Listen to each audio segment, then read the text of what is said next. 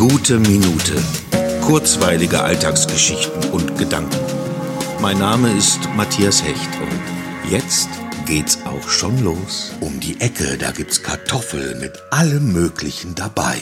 In diesen Zeiten kann man sich ja nicht viel gönnen. Da greife ich dann gerne mal zu und versuche das schlechte Gewissen ob des nicht geringen Aufkommens an Käse zur Kartoffel beiseite zu schieben. Doch heute habe ich die definitive Absolution zum konfliktfreien Genuss erteilt bekommen. Vom Inhaber himself, der zum 40. Todestag von Bob Marley erstmal Get Up, Stand Up aus den Boxen erklingt klingen ließ, meiner Bitte um Haschischsoße auf der Kartoffel aus technischen Gründen leider nicht nachkommen konnte und mir eine Stempelkarte anbot. Kennt man ja. Als ich verneinte und als Grund angab, dass ich dadurch an die von mir verspeisten Mengen von seinem kohlehydratreichen Essen stets erinnert werden würde, entgegnete er, zähl die Erinnerungen und nicht die Kalorien.